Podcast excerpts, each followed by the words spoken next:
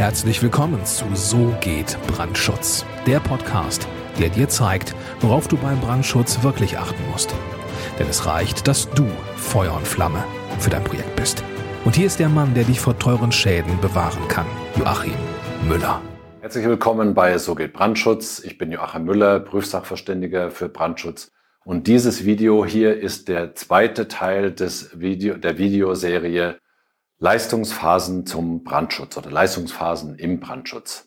Solltest du die Leistungsphasen eins bis vier beziehungsweise das Video für die Leistungsphasen eins bis vier noch nicht geschaut haben, dann hole das nach. Äh, das Video findest du hier in der entsprechenden Bibliothek.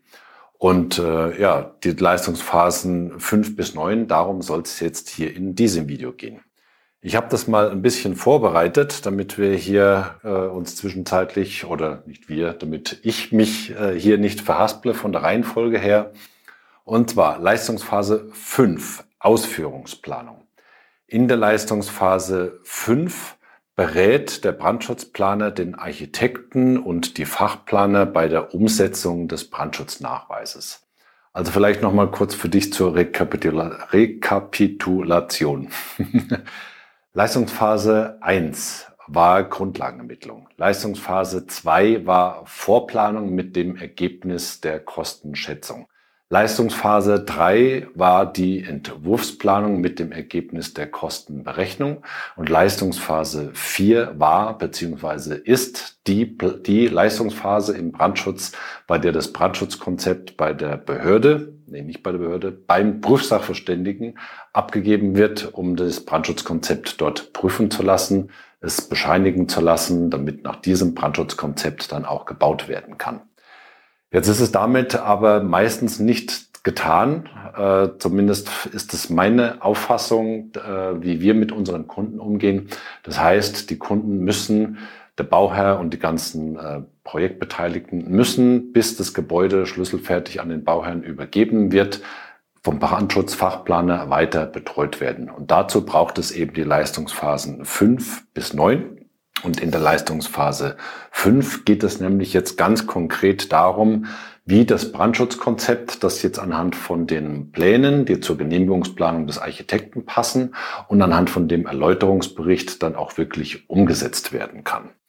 Wenn dann der Architekt und die Fachplaner ihre Ausführungsplanung machen, da, wird, da werden einfach immer mehr Detailfragen gestellt und diese Detailfragen muss der Brandschutzplaner einfach beantworten. Ansonsten kann das Konzept nicht richtig umgesetzt werden. Deswegen vertrete ich auch die Ansicht, dass der Brandschutzplaner wirklich zwingend immer unbedingt mit den Leistungs, die Leistungsphasen 5 und 8 mit anbieten muss meiner Auffassung nach, damit das Gebäude dann auch wirklich funktionsfähig dann irgendwann umgesetzt ist. Der Architekt und die Fachplaner brauchen Unterstützung bei der Umsetzung des Brandschutznachweises und es müssen natürlich, muss natürlich auch während der Ausführungsplanung des Architekten überprüft werden, ob weitere genehmigungspflichtige ähm, Sachverhalte entstanden sind. Weil häufig ist es ja so, die Leistungsphase 4, äh, also die Genehmigungsplanung des Architekten, das, das muss sehr schnell gehen, weil der Bauherr schnell die Baugenehmigung haben möchte, weil er will mit den Rohbauarbeiten beginnen, Erdaushub, Verbaumaßnahmen, äh, Rohbau herstellen und so weiter. Und häufig kommt dann aber während der Ausführungsplanung kommt dann noch der ein oder andere Änderungswunsch mit dazu oder man stellt vielleicht fest, dass das, was man sich in Leistungsphase 4 überlegt hat, jetzt für die künftige Nutzung vielleicht doch nicht so die glückliche Wahl war und man macht noch die eine oder andere Änderung. Und das ist dann natürlich auch vom Brandschutzplaner zu überprüfen, ob durch diese Änderung, die äh, gewünscht ist, zusätzliche genehmigungspflichtige Sachverhalte entstanden sind, die einfach eine äh, Tektur des Brandschutznachweises erfordern. Es gibt hier in diesem AHO-Heft, also ich beziehe mich ja vom Grundprinzip her hier immer auf dieses AHO-Heft Nummer 17, Leistungen für Brandschutz. Da ist das alles wirklich sehr gut drin beschrieben. Auch wenn es kein Pflichtenheft ist, sondern ein, meiner Auffassung nach ein Katalog, an dem man sich orientieren kann, den man von den Leistungen her und vom Honorar her aber immer auf das jeweilige Gebäude zuschneiden muss. Ähm, also es gibt in diesem AO-Heft äh, noch eine gewisse Anzahl an weiteren Leistungspunkten, die hier äh, erbracht werden können, teilweise auch müssen, will ich jetzt aber gar nicht weiter darauf eingehen. In den Leistungsphasen 6 und 7, also Leistungsphase 6, Vorbereiten der Vergabe, also die Ausschreibung, Leistungsphase 7, Mitwirken bei der Vergabe, Prüfen der Angebote und einen Vorschlag machen oder eine Empfehlung machen, welche Firma den äh, Zuschlag kriegen sollte. Da hat der Brandschützer laut AO-Heft gar nichts mit zu tun. Also da ist keinerlei Grundleistung definiert, sondern es sind besondere Leistungen definiert. Und das halte ich in der Zwischenzeit für fragwürdig. Also für die Leistungsphase 6 halte ich diese Sichtweise, die äh, hier dokumentiert ist in diesem AHO-Heft, halte ich für fragwürdig. Weil es ist einfach so, dass durch diese ganzen europäisch harmonisierten Normen äh, die, die Produktvielfalt, die eine die ausgeschrieben werden kann und die dann von den Baufirmen eingekauft und aufgebaut werden kann, einfach sehr groß ist und auch sehr kompliziert ist. Und ich halte es für absolut falsch, dass in der Leistungsphase 6, also bei, wenn der Architekt und die Fachplaner ihre Ausschreibungen machen, dass da der Brandschutznachweisersteller komplett außen vor ist. Meiner Erfahrung nach ist derjenige, der die der, der, die Sachverhalte, was die ganzen europäisch harmonisierten Bauprodukte anbelangt, derjenige, der es am besten überblickt oder am besten überblicken sollte, ist der Brandschutznachweisersteller. Und äh, wenn jetzt die Ausschreibung einfach nur, nur falsch ist, weil jetzt zum Beispiel nach einer europäisch harmonisierten Norm ausgeschrieben ist, äh, und das ist jetzt, äh, es sind aber nicht alle Leistungen, die das Gebäude sozusagen erbringen muss später oder die das Bauprodukt äh, erbringen muss, sind jetzt nicht auf die, genau, auf die Ausschreibungen zugeschnitten. Dann entstehen da einfach Lücken. Die Handwerker schauen dann später, okay, was ist ausgeschrieben? Ich kaufe das ein, ich baue das ein und dann sind aber nicht sämtliche Leistungen, die das Bauprodukt können muss für den für die Einbausituation sind dann auch wirklich vom Produkt erbracht. Das halte ich einfach für falsch. Und die, die Fehlerquelle oder die, die Basis dieses Fehlers liegt meiner Auffassung nach darin, dass der Brandschutznachweisersteller in der Leistungsphase 6 keine Grundleistungen zu erbringen hat.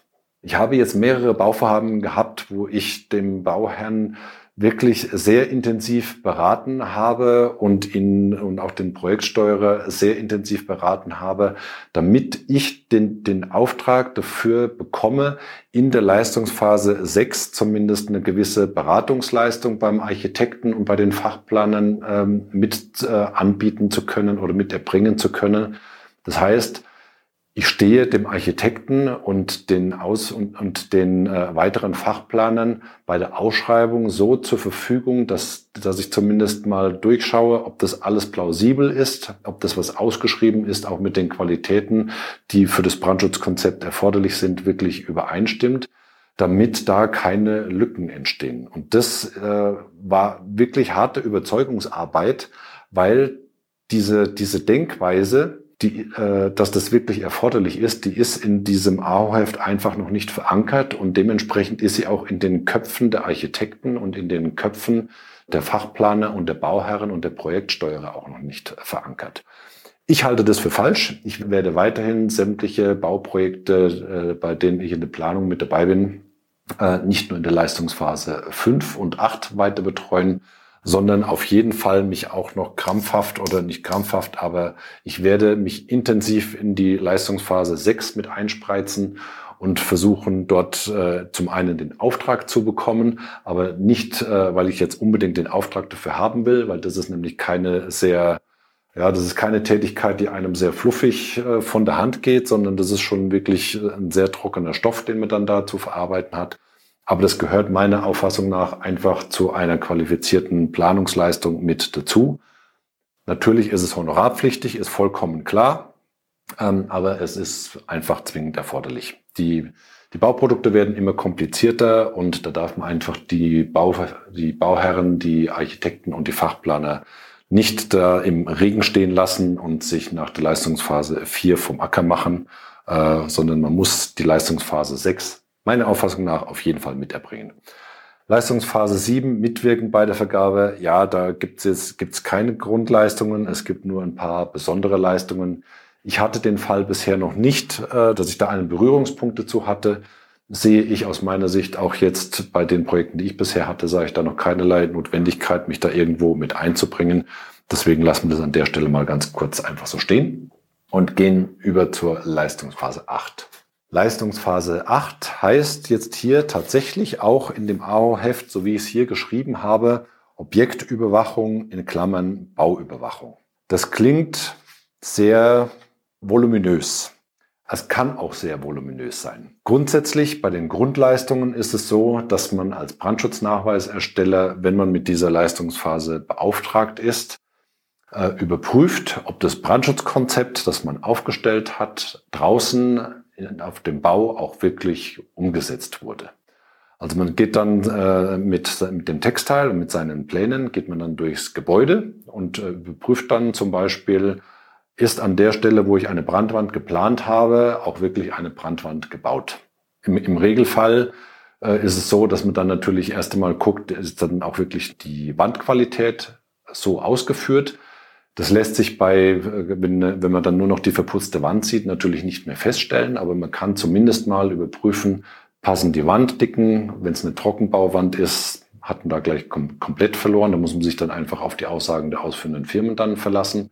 Aber man hat natürlich einen wesentlichen Anhaltspunkt und das sind die Brandschutztüren.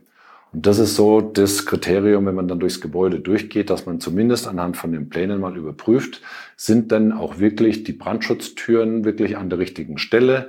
Sind die richtigen Brandschutztüren oder Rauchschutztüren eingebaut? Also haben sie die entsprechende Plakette? Sind die Bodensenkdichtungen da? Sind die Bodensenkdichtungen auch noch funktionsfähig? Äh, oder haben die dann, auch wenn die Tür geschlossen ist, kann man unten drunter noch eine Zeitung durchschieben, weil sie einfach falsch eingestellt sind und solche Dinge? Das kann man da überprüfen. Und das AHO-Heft sieht bei den Grundleistungen bis zu drei Begehungen vor, unabhängig von der Gebäudegröße. Das halte ich für, also wenn man jetzt wirklich nur nach dem AHO-Heft anbietet und äh, sagt dann, ja, ich habe, was weiß ich, einen Industriebau mit 20.000 Quadratmeter Bruttogrundfläche und ich mache jetzt meine stichprobenartige Kontrolle an bis zu drei Begehungen.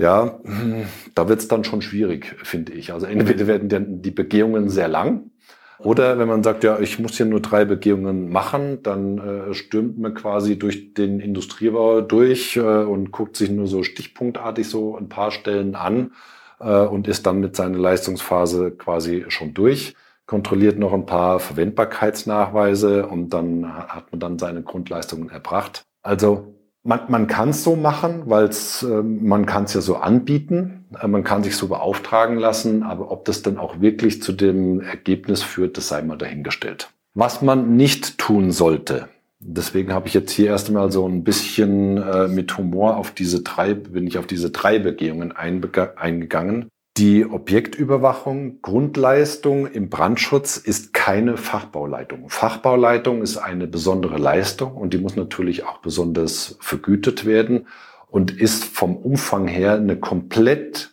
andere Liga. Komplett sowohl vom Arbeitsaufwand her als natürlich auch von dem Honorar, was dahinter steht und natürlich auch was die Haftung anbelangt. Deswegen muss man als Brandschutznachweisersteller meiner Meinung nach sehr, sehr, sehr vorsichtig sein. Ich habe da schon ein Gerichtsurteil gelesen.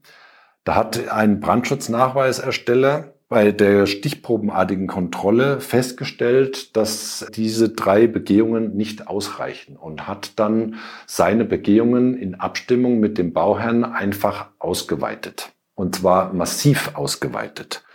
Und das Endergebnis war, er hat zwar keine Fachbauleitung gemacht, aber es kam zu irgend, es kam zu, zu einem Schaden oder irgendeiner hat einen Mangel festgestellt und dann hat der Bauherr den Brandschutznachweisersteller verklagt.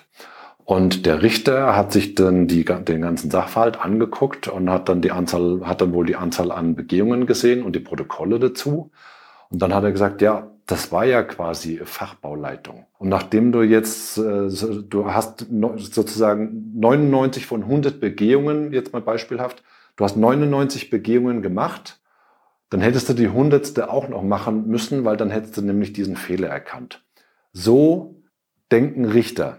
Also ja, das Endergebnis war, Es wurde dem Brandschutznachweisersteller quasi Fachbauleitungsverantwortung und Fachbauleitungshaftungsumfang nachträglich untergejubelt, weil ein Mangel festgestellt wurde, obwohl er nur eine ausgeweitete Objektüberwachung gemacht hat. Also er hat wohlwollend für den Bauherrn, um Fehler zu vermeiden, hat er einfach mehr als diese drei Begehungen gemacht, richtig viel mehr. Und dann wurde es ihm dann nachträglich, weil er dann eben die ein oder zwei Mängel eben nicht gesehen hat, dann äh, zu seinem Nachteil ausgelegt. Das heißt, er hat Fachbauleitungshaftung ans Bein gebunden bekommen, aber noch nicht mal das Honorar dafür. Deswegen bin ich, was diese, was die Leistungsabgrenzung anbelangt, bin ich bei diesem Thema wirklich sehr, sehr, sehr vorsichtig. Und ich kann, wenn du jetzt Brandschutznachweisersteller bist, und findest es dann äh, auch super, dass du Fachbauleitungen anbietest und hast es oben in deiner äh, in deiner Kopfzeile irgendwo drinstehen oder hast es unten irgendwo drinstehen in der Fußzeile von, von deinen Dokumenten. Sei vorsichtig, sei vorsichtig. Äh, grenze deinen Leistungsumfang in den Angeboten sauber ab und äh, wenn du Fachbauleitung machen willst, weil es tatsächlich vielleicht auch erforderlich ist, dann verlange richtig ordentlich Honorar dafür und dann bin ich der Meinung, musst du draußen auf der Baustelle aber auch wirklich dein, äh, dein Büro haben im Baustellencontainer, musst äh, da regelmäßig vor Ort sein, du kennst jedes Loch und jede, jede Schottung äh, kennst du quasi per Namen und es gibt keine Rohrdurchführung, keine Leitungsdurchführung durch eine Decke und durch ein Bauteil, das du nicht mit Namen kennst. also sei vorsichtig. Auch wenn hier über Objektüberwachung steht, wie gesagt, äh, bei den Grundleistungen heißt es offiziell bis zu drei Begehungen, muss man im Angebot abwägen, ob das passt. Man muss dann später den Bauherrn auch schriftlich darauf hinweisen, wenn man feststellen sollte bei diesen Begehungen, dass da mehr erforderlich ist, dann muss man einfach eben ein Nachtragsangebot machen. Aber Grundleistung ist keine Fachbauleitung. Fachbauleitung ist eine ganz andere Liga. So, dann kommen wir zum Punkt zur Leistungsphase 9. Objektbetreuung nennt sich das. Äh, auch da gibt es im AO-Heft gibt es keinerlei Grundleistungen. Allerdings gibt es besondere Leistungen und diese besonderen Leistungen, das kennst du äh, wahrscheinlich sowohl als Bauherr oder auch als Architekt und als Brandschutznachweiserstelle natürlich sowieso. Leistungsphase 9, Objektbetreuung, ist als besondere Leistung sind die Feuerwehrpläne drin und die Flucht- und Rettungspläne. Sind natürlich auch gesondert zu vergüten ist, denke ich mal, jedem soweit bewusst und sind im normalen Honorar nicht mit drin. So, und dann haben wir quasi den Standard abgearbeitet. Das sind also alle Leistungsphasen von eins bis neun. Und ich habe jetzt hier nochmal Leistungsphase 10 stehen, weil Leistungsphase 10 bedeutet, ja, wenn du das wissen möchtest, Wenn du wissen möchtest, was Leistungsphase 10 bedeutet, dann bedeutet es, dass du bei uns Kunde werden möchtest bei der TUB Brandschutz GmbH. Wir haben nämlich eine zusätzliche Leistungsphase entwickelt für unsere Kunden, weil eben das, was hier in dem Standard, in dem AO-Heft drin ist, äh, sowohl was die Grundleistungen als auch die besonderen Leistungen anbelangt, eben unserer Auffassung nach für Premium-Kunden, äh, die einfach mehr machen wollen oder die einfach einen anderen Bedarf haben und die diesen eigenen Bedarf auch kennen, die sind verloren, wenn jetzt nur nach Auheft angeboten wird. Und deswegen haben wir eine weitere Leistungsphase entwickelt, die Leistungsphase 10. Es gibt ja auch äh, unsere entsprechende eingetragene Marke, die LP10 Brandschutz Premium nennt sich das. Und ja, wenn du äh, Brandschutz-Premium-Produkte äh, kaufst, dann ist es eine super Sache, aber du brauchst natürlich auch einen Premium-Planer. Und wenn du wissen möchtest, was Leistungsphase 10, was da wirklich dahinter steckt, dann gehe jetzt auf www.tub-brandschutz.com, trag dich dort ein für ein kostenloses Erstgespräch und dann schauen wir, dass wir eben auch für dein Bauvorhaben diese weitere Leistungsphase realisieren. Ja, ich freue mich auf deine Kontaktaufnahme. Wie gesagt, äh, geh auf www.tob-brandschutz.com. Dort kannst du die Auswahl treffen, ob du die TOB Brandschutz GmbH mit der Prüfung für dein Bauvorhaben beauftragen möchtest oder du kannst alternativ auswählen, ob du mich als Prüfsachverständigen für die Prüfung eines Brandschutznachweises haben möchtest. Ich freue mich sehr auf deine Kontaktaufnahme. Bis dahin, alles Gute, herzliche Grüße, dein Joachim Müller, Prüfsachverständiger für Brandschutz. Vielen Dank, dass du auch dieses Mal mit dabei warst. Wenn dir gefallen hat, was du gehört hast, dann war das nur die Kostprobe. Wenn du wissen willst, ob und wie wir den Brandschutz für dein Gebäude optimieren können, dann besuche jetzt www.tub-brandschutz.com und trag dich ein für ein kostenloses Erstgespräch. Diesem 45-minütigen kostenlosen Beratungsgespräch wird eine Strategie für dich erstellt. Und zwar egal, ob du uns für die Planung des Brandschutzes für dein Gebäude brauchst oder ob du mich als Prüfsachverständigen für die Prüfung eines Brandschutznachweises haben willst. In unserem Gespräch lernst du die Chancen und Risiken für dein Projekt kennen und wir zeigen dir, wie du die Kontrolle über die Kosten für den Brandschutz und die Termine bekommst. Vergiss eine Sache bitte nicht. Je früher du uns in die Planung oder Prüfung des Brandschutzes für dein Gebäude einbindest, umso eher bekommst du über Folgendes die Gewissheit. Einen maßgeschneiderten Brandschutz für dein Gebäude, die Einhaltung der Termine und die Einhaltung der Kosten. Also gehe jetzt auf www.tub-brandschutz.com und trag dich ein für ein kostenloses Erstgespräch.